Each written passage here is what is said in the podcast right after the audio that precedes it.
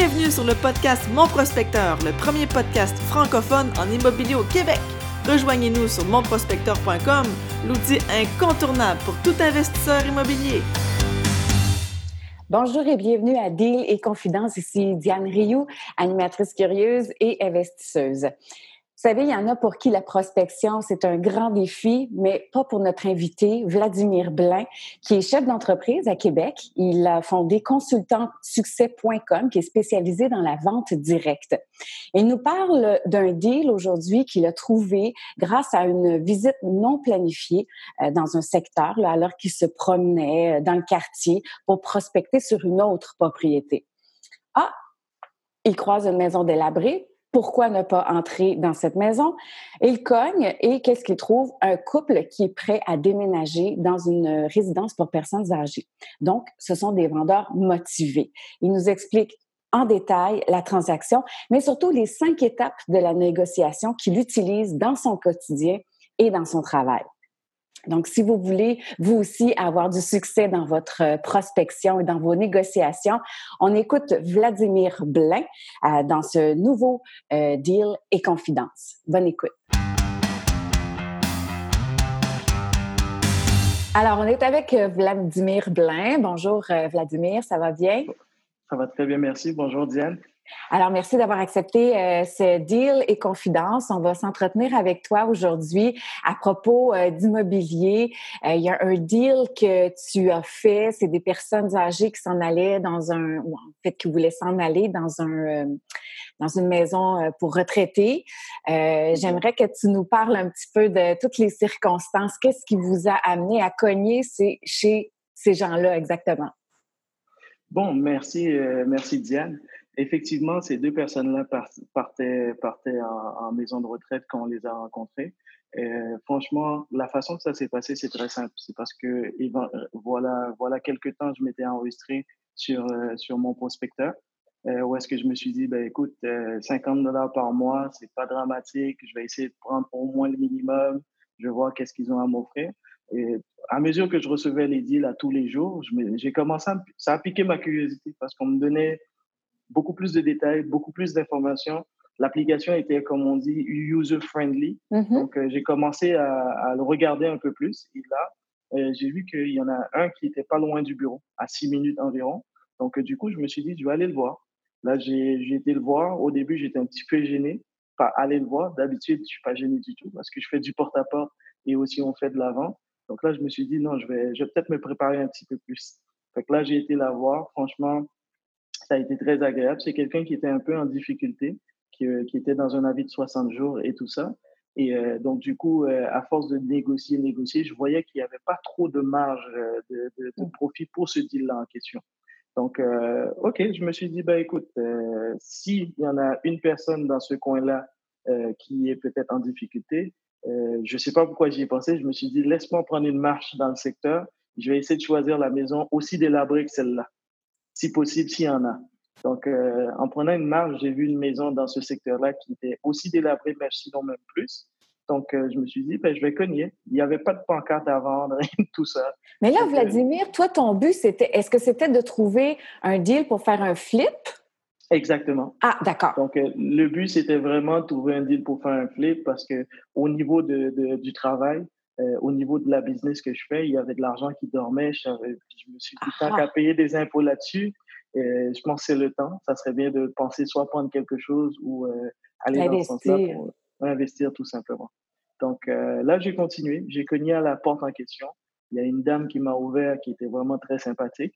ça faisait à peine quelques jours qu'ils l'avaient affiché par contre sous MLS. Ils n'avaient juste pas ah. encore la pancarte. OK, OK, je comprends. Je me suis dit, bon, ça changera pas grand-chose si je viens avec mon courtier à moi. Donc, euh, donc j'ai commencé à négocier un peu avec eux.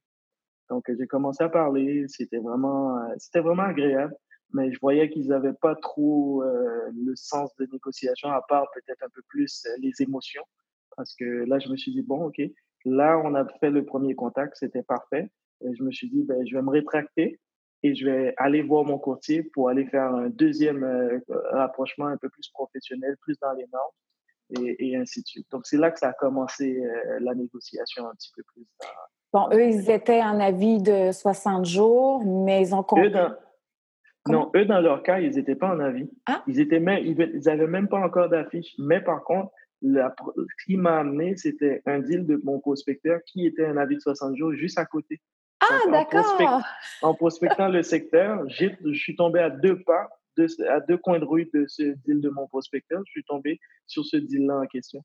Donc, euh, donc euh, c'était, c'était, c'était vraiment, euh, c'était vraiment la magie du cinéma, comme on dit. Exact, exact. Donc, eux, dans leur tête, ils étaient déjà prêts à vendre. Donc là, on avait une petite longueur d'avance plutôt que d'essayer de convaincre quelqu'un en difficulté qui doit malheureusement se détacher de sa maison. Des fois, c'est difficile. Eux, c'était une décision qu'ils avaient déjà prise. Ils ont pris la décision parce qu'ils étaient dans une difficulté, honnêtement. Ah, Parce que dans le contexte de la propriété, à, force de faire les démarches, c'est que j'ai euh, euh, là j'ai commencé à faire les calculs, j'ai commencé à regarder à quel prix que je devrais l'acheter pour vraiment majorer le profit et à quel prix que que je peux pas descendre en dessous, donc je peux pas aller au-dessus. Mhm. Donc euh, j'avais convenu que si je l'achetais à 80 000, ça allait être parfait, ça allait être vraiment du profit, je pourrais même le détruire et le reconstruire. Mais si je l'achetais à 120, j'allais juste pouvoir le rénover euh, et, et, le rénover et pouvoir le, soit le revendre ou le, carrément le mettre en location dans le contexte. OK, tu avais, quand même, avais quand même des scénarios, là, euh, tout dépendant où se trouvait ta négociation. Exact. Parce que à 120, je pouvais juste le rénover à 80, je pouvais le détruire et le, et le reconstruire complètement et peut-être même construire un deux ou un trois logements euh, sur le même terrain complètement. Brillant. Et, euh, et, euh, et, de l'autre côté, parce que à 120, la valeur municipale était de 177 et la valeur marchande était de 215 et une fois rénovée. Donc, j'avais encore de, un peu de marge de manœuvre. OK. OK. Génial. Puis là, eux, ils, sont, ils étaient en difficulté, mais aussi, c'était des personnes quand même âgées, hein? Ils voulaient s'en aller. C'était des personnes âgées, oui. C'était des personnes âgées qui voulaient partir en retraite. C'était un homme et sa femme. Et ils vivaient là, ça fait au-dessus de 30 ans. Donc, euh, ils voulaient vraiment, euh, ils voulaient le laisser partir, quand même qu'ils valorisaient les armoires, comme quoi que c'était, c'était ce qui avait, c'était encore neuf, mais on voyait que c'était de l'attachement un peu plus émotionnel que d'autres choses. Qu'est-ce qui a fait, Vladimir, que c'est toi qui l'as eu? Parce que tu, as parlé quand même de chiffres. Qu'est-ce qui a fait que c'est toi qui l'as eu, puis à combien tu l'as eu finalement? Oui, ce qui s'est passé dans le, dans le, dans le contexte, c'est que euh, dans la négociation, ce que, que j'ai utilisé un peu comme stratégie, j'ai utilisé ce qu'on appelle vraiment les cinq étapes. Les cinq étapes d'un entretien avec, euh, avec, euh, avec ce client-là. Le premier, c'était vraiment le premier contact. Pendant la prospection, je les ai rencontrés, parfait. Le deuxième, c'était vraiment euh, une histoire courte parce que j'ai juste parlé avec eux pour discuter un peu plus. Et là, je suis revenu après avec euh, j'ai été mandaté par mon courtier au final qui m'a envoyé de produits plus professionnels pour parler de la propriété plus en profondeur. Ça, c'est ce qu'on appelle vraiment la présentation au niveau de la, du produit et de la propriété qui se trouve dans ce contexte-là. Et l'autre étape, c'était plus la négociation par rapport au closer ce deal-là en question. Et là, ça a demandé un peu plus de facteurs d'impulsion. Pourquoi? Parce que euh, euh oui, ils voulaient vendre, oui, ils étaient mal pris, mais ils n'arrivaient pas à se mettre euh, dans la peau de quelqu'un qui est en difficulté, dans la peau de quelqu'un qui doit vendre absolument, et, ainsi de suite. Donc, il, fallait absolument que j'agisse pas comme, comme quelqu'un qui était motivé à acheter. Donc, il fallait que je sois indifférent complètement dans le, dans le contexte. Et euh, là, j'ai tiré un peu plus en longueur. Quand j'ai tiré un peu plus en longueur, c'est qu'il demandait 140 000, 150 000 pour la propriété complètement, chose que je savais que 120, c'était ma limite. 80, mm-hmm. c'était le, mon deal en question. Donc, euh, donc, euh, donc, à partir de là, c'est le temps de la négociation qui a permis, c'est-à-dire qu'à la place de de le faire sur le coup parce qu'ils me parlaient de, qu'ils avaient une autre proposition sur le deal en question. Moi, je lui dis, il n'y a pas de problème. Moi, je suis prêt à offrir 80 comptants tout de suite. Et, et, c'est ça que je suis prêt à offrir. Eux, ils ont, ils ont fait leur offre à 140 et euh, ils ont mis 130. Euh, euh, ils ne voulaient pas baisser, ils voulaient pas aller vers les 80. Donc, je ne sais pas. Un peu négocier, un peu aller dans ce sens-là. Puis, je, à un moment donné, le temps a passé, ça faisait environ trois semaines, un mois la négociation durait. Donc, je lui ai dit, écoutez, euh, dans le contexte qu'on va faire, c'est que euh, euh, soit vous me le donnez à, à 100, et moi, je m'arrange de payer l'agence immobilière en question qui, est sur le dossier, eux, ils pouvaient, ils voulaient pas. Donc, je leur ai dit, écoutez, organisez-vous avec l'agence, mais je donne 120. Donc, je donne 120 comptants, on passe au notaire quand vous voulez. Donc, ils ont pris leur temps pour réfléchir, réfléchir, réfléchir. Après ça, ils ont accepté la proposition tout bonnement. Puis, on est passé au notaire, puis ça a été une traite bancaire, puis c'était Vladimir, euh, dis-moi, est-ce que tu as, euh, vous avez utilisé des papiers, des, des, des vraies euh, promesses d'achat ou c'était vraiment oral, tout ça, vos négociations?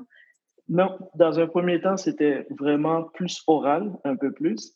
Et par la suite, comment ça s'est passé, c'est qu'il y a ce qu'on appelle une option d'achat que j'ai voulu leur, leur, faire signer dans le contexte. C'est là qu'on ça a ressorti leur contrat de courtage avec avec avec l'agence immobilière en question parce qu'ils m'ont dit non, non, non, non, on ne peut, pas. on peut pas parce qu'on a déjà signé un contrat. Donc, euh, je leur ai dit, ben, écoutez, euh, ce qu'on va faire, c'est que euh, on va aller dans le sens du, soit de mon contrat ou de, de l'agence, c'est comme vous voulez, parce que l'objectif ultime, c'est de passer au notaire et ainsi de suite.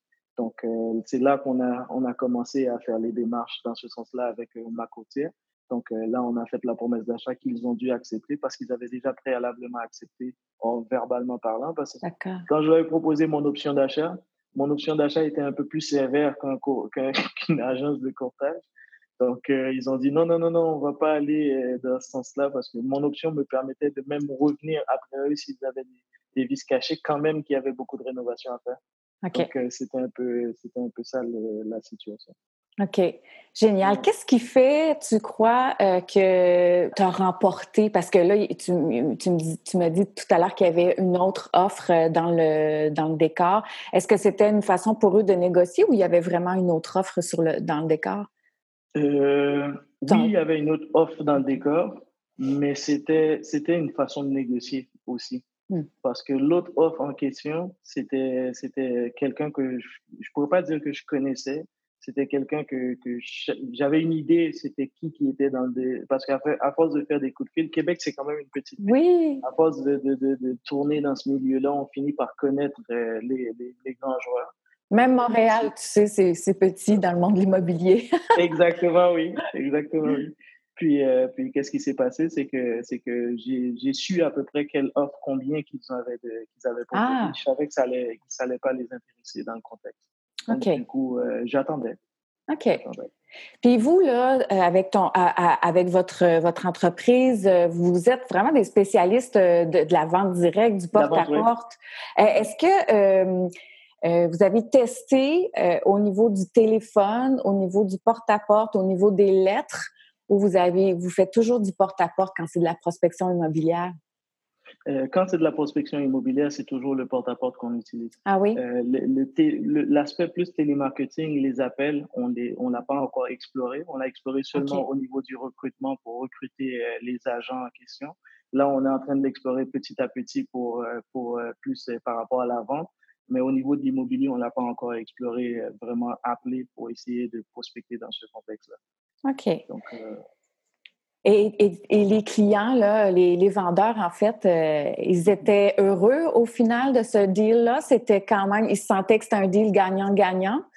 Oui, c'était un deal gagnant-gagnant parce qu'à chaque deal, on regarde tous ensemble qu'est-ce qu'il qu'est-ce qu'il en a été, c'était quoi nos points forts, c'était quoi nos points améliorés. On appelle ça un feedback, le retour. C'est-à-dire, on regarde trois points positifs par rapport à ce deal-là, on regarde trois points améliorés en tant que tel. Euh, dans les points positifs, c'est que oui, c'est un deal. Dans les points améliorés, à la place, j'aurais dû maintenir à 80 coûte que coûte et ne pas laisser aller à, 120 malgré que j'avais quand même ma marge de profit. Donc, euh, c'est un peu ça, les points qu'on trouvait qu'on devait améliorer complètement. Donc, euh, c'était un peu ça. OK. Puis maintenant, qu'est-ce que vous avez fait avec cette propriété-là? Bon, cette propriété-là, euh, il y avait beaucoup d'options. Oui, hein? Il y avait, il y avait l'option de, de, le rénover et de le mettre en location. Il y avait l'option de le garder comme levier pour pouvoir continuer à prendre d'autres tirs en question, euh, dans, dans, le même sens. Et il y avait l'option aussi de le revendre complètement. Donc, euh, donc là, en ce moment même, il, est, il y a une offre d'achat dessus à 175 000 qui a été acceptée. Là, on attend le financement. Euh, Est-ce que vous avez mis beaucoup de rénovations? Vous l'avez payé 120, vous avez une offre de, 175. Avez-vous mis beaucoup de réno? Juste de la peinture. Ah, coudon! Oui, c'est ce qu'on appelle le, le, le, le comment on appelle ça? Le maquillage, le flip maquillage. exactement. Ah, d'accord. Parce que quand tu parlais que tu avais été voir des maisons délabrées, je me disais, mon Dieu, ça va coûter mm-hmm. vraiment cher de réno. Non, pas du tout, parce que c'est il y a un côté un petit peu plus rustique avec la propriété. Ah, OK. C'est toujours dans, dans Saint-Sauveur, mais c'est une propriété qui a son charme. Euh, au niveau des Airbnb, c'est sûr que ça va être loué euh, tout le temps. Euh, dans le contexte. Même tel quel, j'ai eu des offres pour que des gens habitent dedans, qui veulent l'habiter tel quel, sans aucune rien du tout. Il n'était même pas peinturé. Il y avait même des meubles qui l'encombraient un petit peu. Donc, il y avait des gens qui voulaient le louer à un prix qui payait, qui, payait toutes les charges de la propriété en question. Donc, donc c'est un, peu ça. Donc, on parle d'un beau profit quand même pour ce, cet investissement qui n'était pas si énorme que ça. Oui, c'est quelque chose qui motive l'équipe actuellement parce que franchement, euh, avoir une équipe de vente, c'est une chose. Avoir une équipe de partenaires d'affaires qui maîtrisent la vente et qui veulent aller dans le sens de l'immobilier, franchement, c'est un cadeau. D'accord. Alors, toi, tes partenaires qui travaillent avec toi aimeraient devenir des partenaires investisseurs, si je comprends bien. Oui, euh, il y a un de mes partenaires qui est un des, des, partenaires avec lesquels je travaille. Il a fait l'acquisition de sa première propriété à l'âge de 22 ans. Donc, il l'a fait l'année passée. Donc, euh, donc euh, l'équipe est plutôt variée. Il y a de tout âge, mais c'est une équipe jeune et dynamique surtout. OK. Je ne sais pas si je peux te poser cette question-là, Vladimir. Oui. On entend souvent euh, parler de cours pour savoir comment faire ou comment vendre des promesses d'achat. comment ça se passe dans le milieu? Est-ce que c'est compliqué? Est-ce qu'on a vraiment besoin d'avoir un cours pour avoir tout l'aspect légal de, ces choses-là, euh, parce mm-hmm. que les promesses d'achat, c'est quand même des, des gros contrats. Mm-hmm. Qu'est-ce que, qu'est-ce que, euh, quoi ton ben, opinion? Euh, mon opinion par rapport à ça, c'est que chaque, chaque, chaque étape est, est, particulière. Parce que chaque personne a des compétences de base qui peut-être qu'ils ne savent même pas qu'ils ont ces compétences-là. En fait, on appelle ça un talent. Mais ce talent-là, il faut le sortir. Et pour sortir ce talent-là, il faut faire affaire dans un premier temps avec des gens qui savent et par la suite avec des gens qui ont un peu plus d'expérience, un mentor techniquement parlant. Mmh Donc euh, oui, euh, dans un premier temps pour éviter ou limiter les erreurs en tant que telles, donc, euh, quelqu'un qui se lance dans l'immobilier a besoin d'un mentor idéalement. Quelqu'un qui va lui montrer comment faire. Ou si la personne est un peu jeune et qu'il est prêt à assumer certaines, certaines, certaines pertes, ou il est prêt à assumer certaines pertes pour apprendre en tant que tel, donc il peut employer des grandes lignes, puis, euh, puis être capable de, négocier. Une fois que la personne a un talent de négociation, il le sait, il est capable de négocier.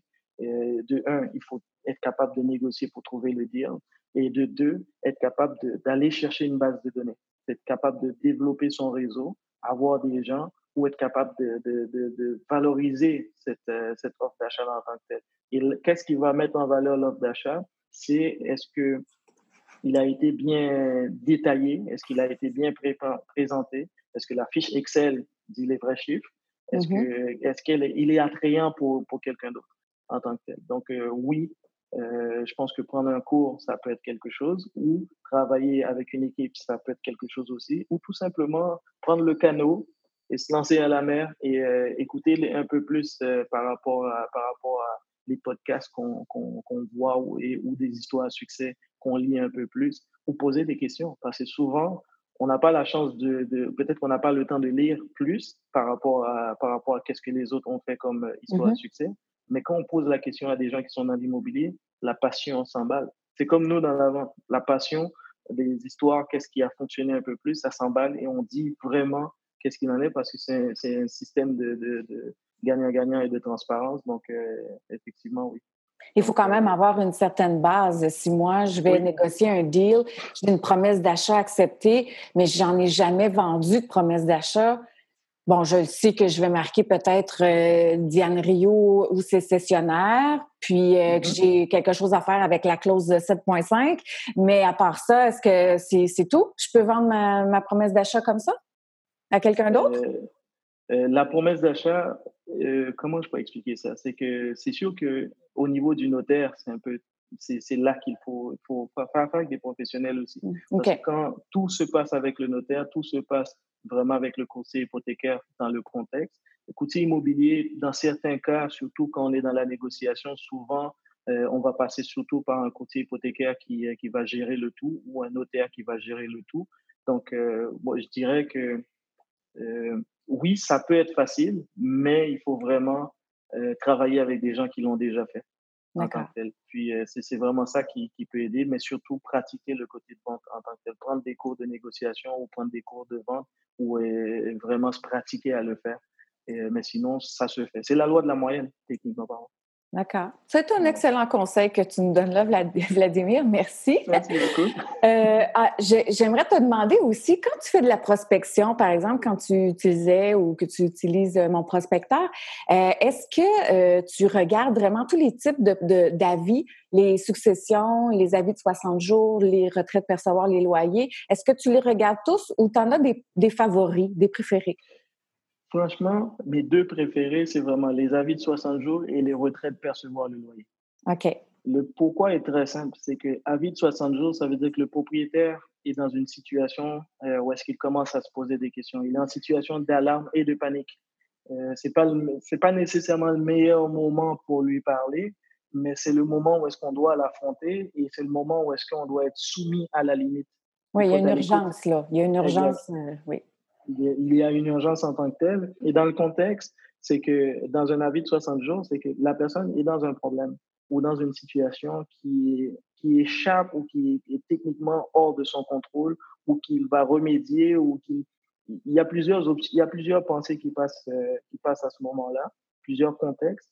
Donc euh, c'est c'est pour ça que je préfère les perceptions de loyer, les les retraits de perception de loyer, c'est une suite logique d'un avis de 60 jours techniquement parlant. Fait que ça faisait cette personne-là à commencer, à continuer, à essayer, et, encore dans une phase où est-ce qu'il peut, se, il peut se reprendre, mais les taux se resserrent un peu plus. Donc, ces gens-là, euh, euh, euh, je trouve c'est important de les aider. Et la façon de les aider, c'est deux façons. C'est soit d'acheter sa propriété ou carrément le mettre dans une option d'achat. Et où est-ce qu'on prend le contrôle de cette, de cette propriété-là, de son hypothèque, contrôle total avec même une procuration à la limite, mais où est-ce qu'on peut le retravailler, le redévelopper, cette même personne-là, dans le fond, recruter, si on préfère, ce même propriétaire-là comme un partenaire éventuellement. Parce que son crédit, il l'a fait selon qu'est-ce que lui, il pensait qui était le plus juste.